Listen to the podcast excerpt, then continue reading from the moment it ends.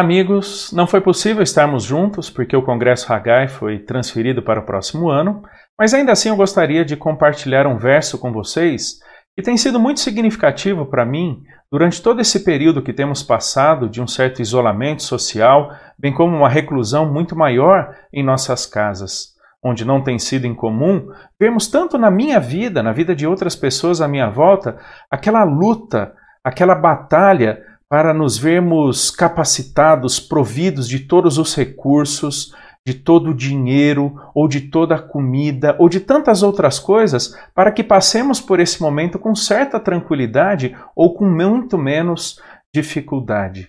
Eu me lembro, por exemplo, no início do mês de março, quando algumas das informações mais aterradoras ali da, da Europa começaram a chegar ao Brasil, e muitas pessoas, famílias, correram para os supermercados, lotaram seus carrinhos de comida, produtos de higiene, de limpeza, porque não sabiam o que enfrentariam nas semanas ou meses seguintes, mas queriam ter absolutamente todo o necessário e suficiente nas suas casas, né, para que aquilo que viesse pela frente fosse enfrentado com o menor impacto possível.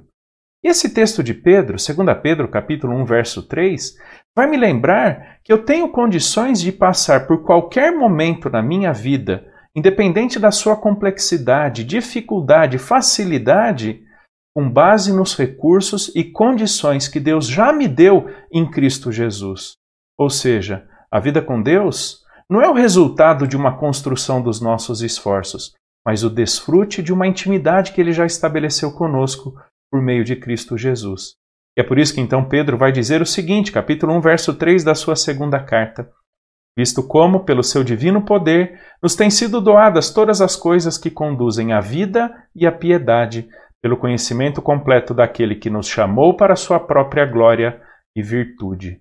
As cartas de Pedro foram enviadas para uma comunidade que enfrentava sérios desafios na vivência da fé cristã, eram desafios internos dentro da própria comunidade, mas principalmente externos, ataques, perseguições, privações que sofriam pelo simples fato de serem cristãos. Então Pedro envia suas cartas relembrando, rememorando com aqueles crentes as muitas coisas que Deus já havia feito a favor deles, os muitos recursos que o próprio Deus havia dado. É por isso que Pedro vai dizer que todas as coisas que conduzem à vida e piedade têm-nos sido doadas pelo divino poder. É interessante que esse divino poder, essa expressão demonstra a total e completa capacidade que apenas Deus tem de nos dar aquilo que precisamos para uma vida íntima e agradável a Ele. É aquilo que eu disse, a nossa intimidade com Deus não é o resultado dos nossos esforços, mas o desfrute, a apropriação daquilo que ele já nos deu. Deus é o maior interessado que as nossas vidas estejam completamente providas do suficiente, do necessário para desfrutarmos, vivenciarmos, demonstrarmos, aplicarmos tudo isso que Ele nos tem dado. Então, esse divino poder nos tem doado todas as coisas. Interessante essa expressão, porque ela dá a ideia de alguma coisa que começou lá atrás, mas que permanece até os dias de hoje.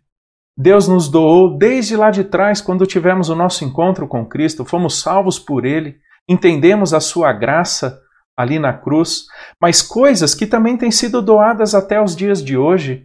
Deus nos provendo sabedoria pela Sua palavra, pela comunidade da fé, o próprio ministério do Espírito Santo, habilidades, condições pelo conhecimento de Cristo Jesus para vivermos uma vida agradável a Ele.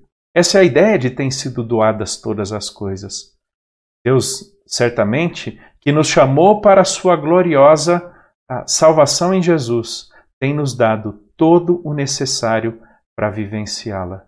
É por isso que Tiago vai dizer que, diante dos, dos desafios, das dificuldades da vida, se alguém tem necessidade de sabedoria, basta pedir a Deus que a dará liberalmente ou a dará livremente. Por isso que Paulo vai dizer em Efésios 1 que já somos abençoados com toda a sorte de bênçãos espirituais nas regiões celestiais em Cristo. Essa é a ideia de Pedro. O divino poder, Deus graciosamente nos tem doado todas as coisas que conduzem à vida e à piedade. E piedade, nas cartas de Pedro, não significa aquilo que fazemos para Deus, Como se as nossas atitudes a favor de Deus fossem a demonstração de uma espiritualidade. Não. Espiritualidade ou piedade não é o que fazemos para Deus, mas como nós desfrutamos de uma vida que Ele já nos deu, de uma intimidade que Ele já proporcionou para nós em Cristo. É por isso que intimidade com Deus não é resultado dos nossos esforços, mas o desfrute de uma comunhão que Ele já estabeleceu com nós em Jesus. Então, ainda que lá atrás estivéssemos correndo para o mercado para comprar todas as coisas para nossa casa, na verdade, o cuidado de Deus é que nos provê o suficiente, apesar ou além das coisas que tenhamos comprado. E temos visto pessoas que têm absolutamente tudo em termos de recursos desse mundo, mas lhes falta paz, lhes falta tranquilidade, lhes falta confiança e independência de Deus, que certamente é o determinante para passarmos por todos os momentos, independente da sua complexidade e dificuldade. Porque Deus já nos deu absolutamente tudo o que precisamos em Cristo Jesus.